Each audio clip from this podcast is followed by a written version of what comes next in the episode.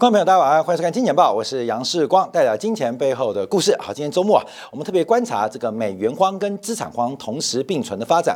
好，在最近啊，这个美元指数大幅度的走低，而美国国债大幅的反弹。我们要从昨天晚上最新美国美联储公布的资产负债表来做进一步的解读跟观察啊。这个资产荒跟美元荒为什么会同存呢？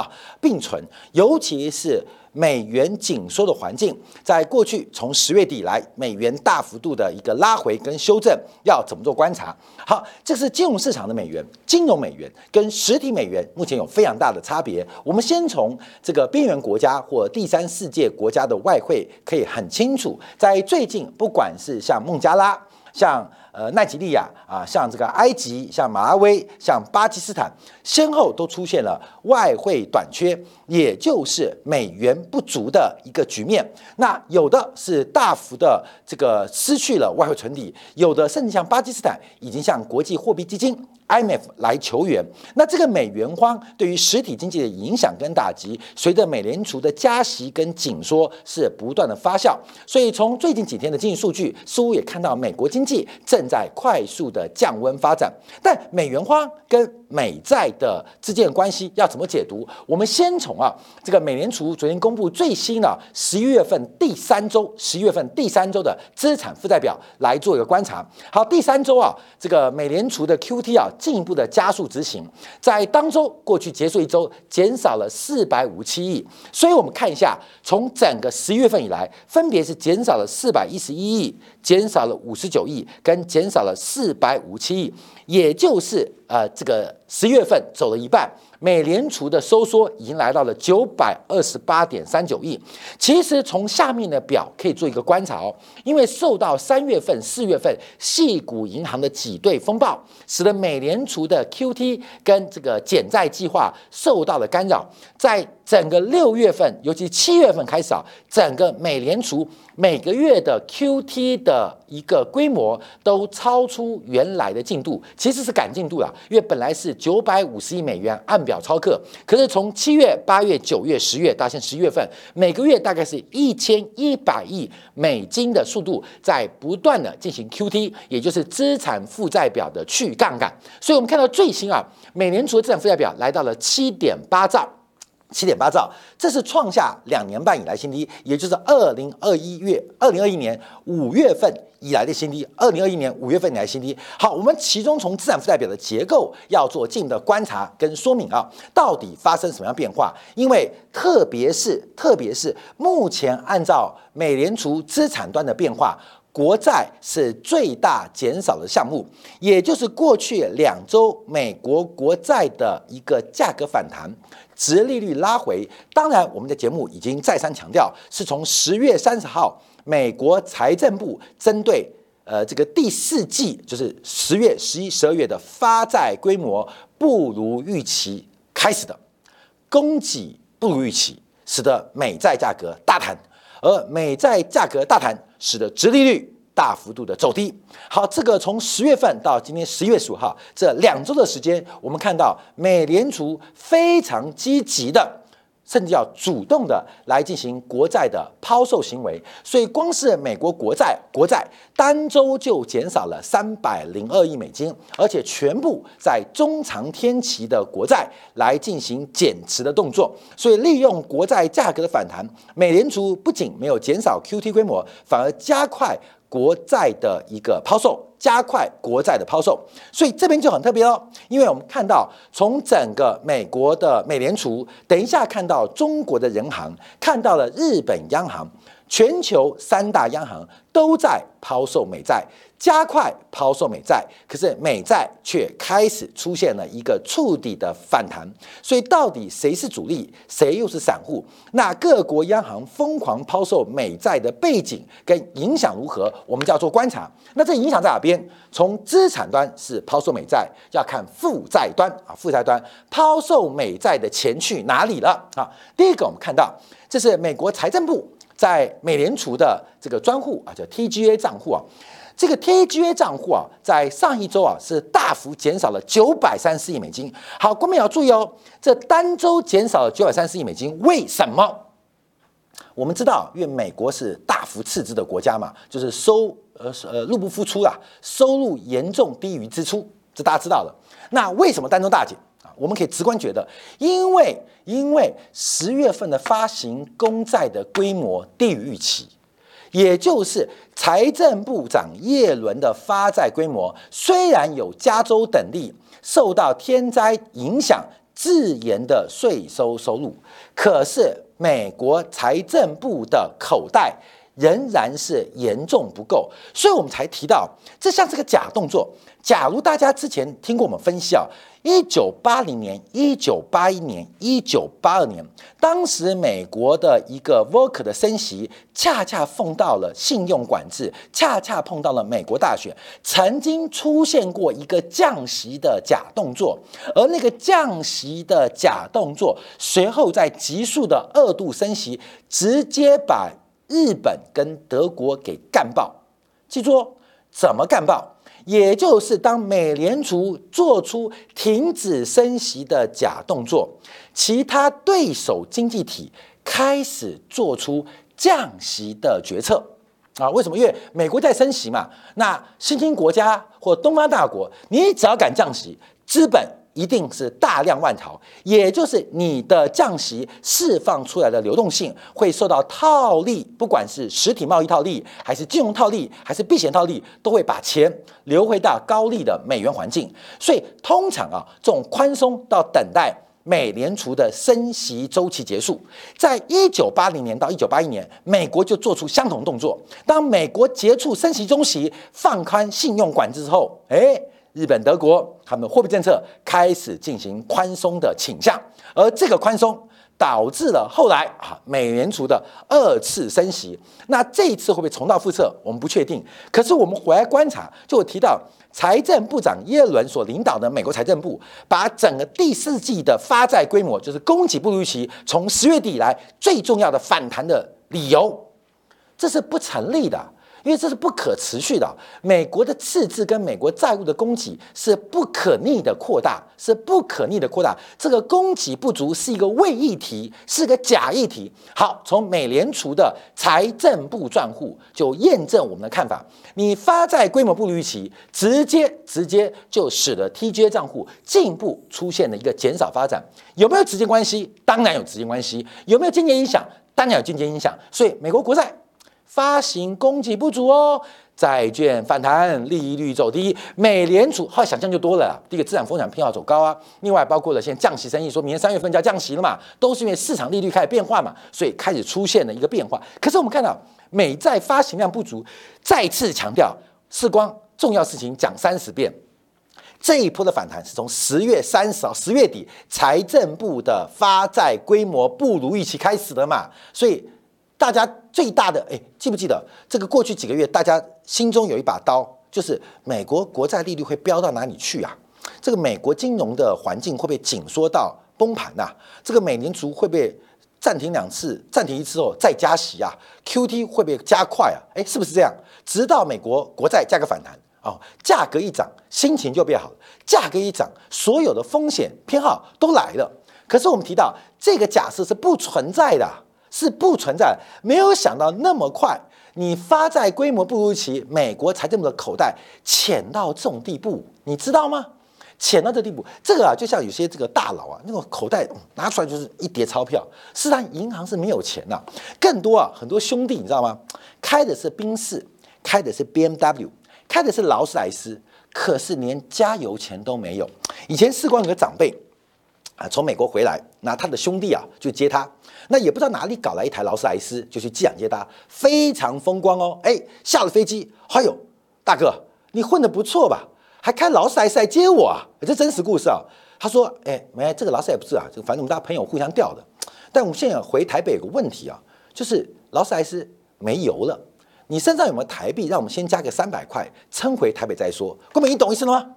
你懂意思吗？美国财政部就是那个兄弟哈，借了劳斯莱斯哦，我很有钱，我不用再发债了。我们发的规模不如预期，其实他连加油钱都没有。这就是最新的现实报，所以观众要特别注意啊，这个市场上很多情绪，华尔街的操作，好莱坞的剧本将细股的高科技，这种组合啊，无时无刻不在发生。所以我们特别观察美联储资产负债表，那没办法，每周要公布。其实美联储也不想公布，那么快就拆穿了叶伦的遮羞布。叶伦每次讲话前面很漂亮，后面是裸空的哦。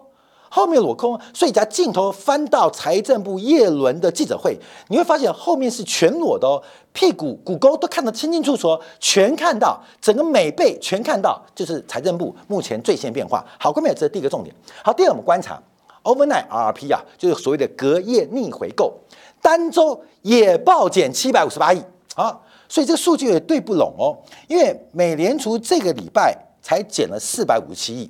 资产端掉四百五七亿，那负债端也会掉四百五七亿嘛？所以第一个我们看到这个呃 TGA 账户财政部少了快一千亿啊，那第二个隔夜逆回购少了七百多亿，这加起来一千七百亿，是美联储资产端资产端的四倍之多。那一个反映的是耶伦的口袋根本没钱，另外这是市场的口袋其实也正在快速的耗尽。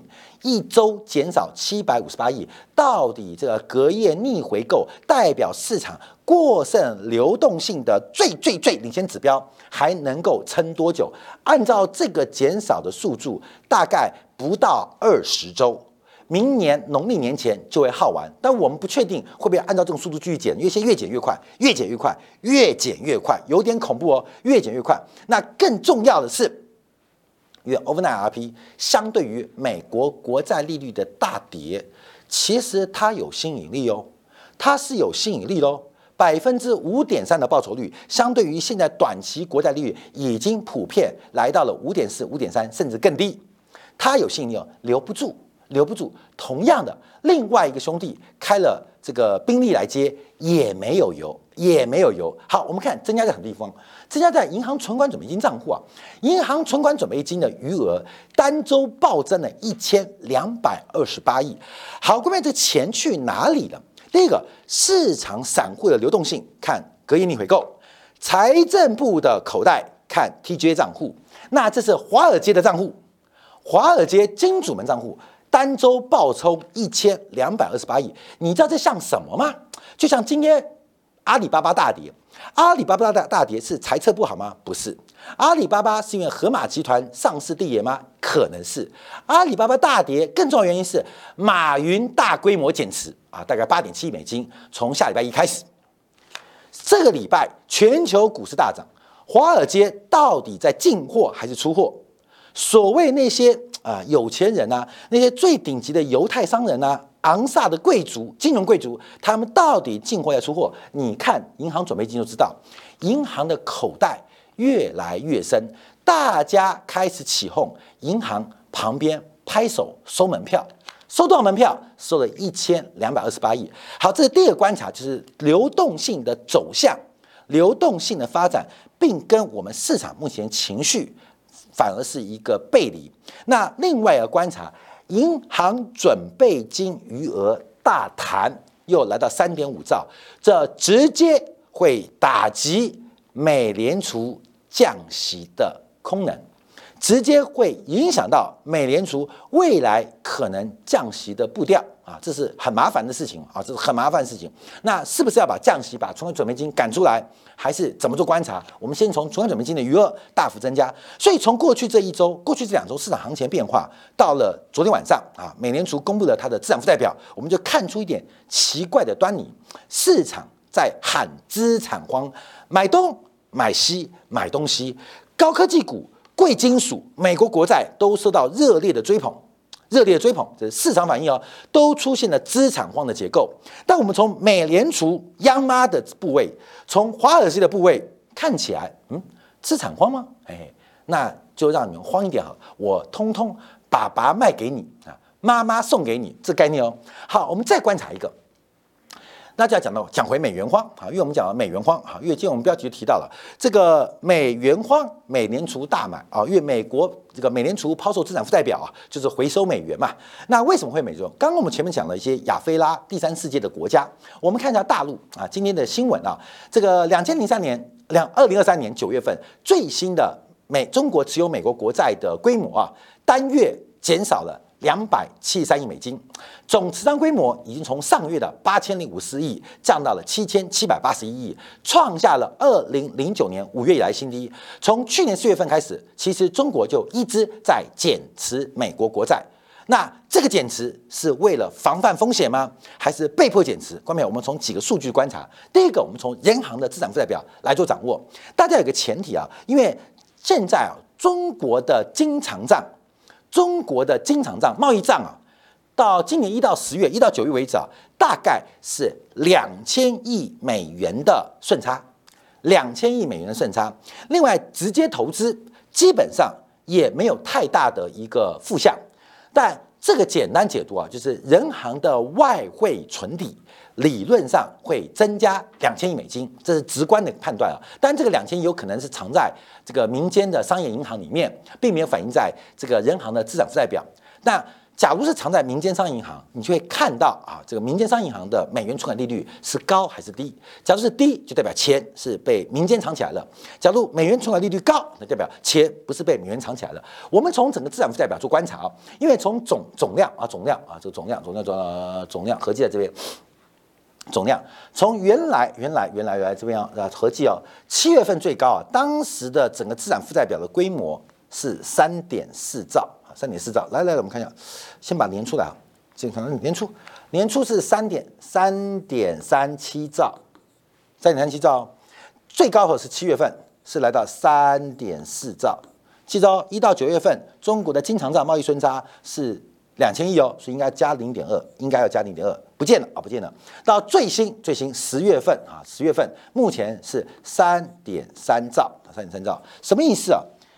不仅没有看到。外汇流入的资金，相反的，人行的资产负债表被动的被缩表，人行的资产负债表被缩表，记住哦，是被缩表哦。美联储是缩表，主动的意思，人行是被缩表，被缩表。所以大家第一个观察，人人行减持美债，并不是人行想减持美债。而是大量的资本流失，导致人行被迫的抛售美债来兑换美元，来应付资本流出的一个环境跟需求啊需求，所以大家要做观察。所以我们看到，不要讲说这些亚非拉国家，什么孟加拉、巴基斯坦、马拉维啊，这好小的国家，中国从资产负债表、从持有美债看到是被缩表，连中国都会被缩表。难怪埃及缺外汇嘛，难怪嘛，为什么中国都抵不住啊？难怪我们看到非洲缺美元嘛，因为全世界都在被缩表。好，全世界被缩表吗？我们再看下一张，包括连日本啊，日本都在做减持的动作。日本干嘛减持？日本是零利率啊，负的零点一的官方利率啊。美国国债是百分之五点二、五点三、五点四啊，十年债四点五啊。美日本的国债十年期零点八零点九啊，日本有绝对的诱因增持美债，为什么抛售？为什么？因为日元在过去几个呃这个几个季度啊几个周啊几周啊一度又突破了一五零，来到一五一，差点创下新低。那没创下新低，有没有听到日本的那个大臣有提到要干预汇率、关心汇率？的确关系就是抛售美元啊，抛售美元。买进日元，那美元哪里抛售？从美债开始，所以我们看到，其实事实上，日本也在被缩表，但是日本的扩表跟被缩表这个差距没那么大，所以日本就疯狂用倍数的扩表跟相对于缩表来讲做拉扯。可是全球都在减。我们第二个观察，因为有种讲法是中国把外汇啊用不同形式藏起来，可是我们从今年以来，不管从第三地啊，卢森堡啊、比利时、爱尔兰、开曼群岛这些所谓的境外的金融中心，其实外汇都没增加哦，所以很明显，我们要证明什么？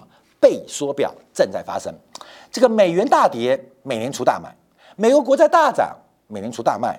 同样的，我们刚刚从资产负债表看到，华尔街的金主们也是趁着美债大涨，华尔街大卖；而美元大跌，华尔街也同向大买。从整个叶轮的十月底的一个假动作。这一场的叙事跟降息的议题，可能还会非常非常的精彩。好，休息片刻，我们在精彩部分，我们就要讨论到油价喽啊，油价，因为油价这几天出现了重挫跟大跌，甚至要挑战六字头。这个油价急速拉回，当然对于通货膨胀、物价有非常显著向下的拉力。可是油价又跟美元产生共奏共共振，对于沙特来讲，对于俄罗斯也好，对于全球最大产油国的美国也好。每桶原油乘以美元的价值，就是它的收入。油价也跌，美元也贬值，这个世界的不平衡又准备重新再出一笔。炫平哥，我们在精讲部分为大家做进一步观察跟解读。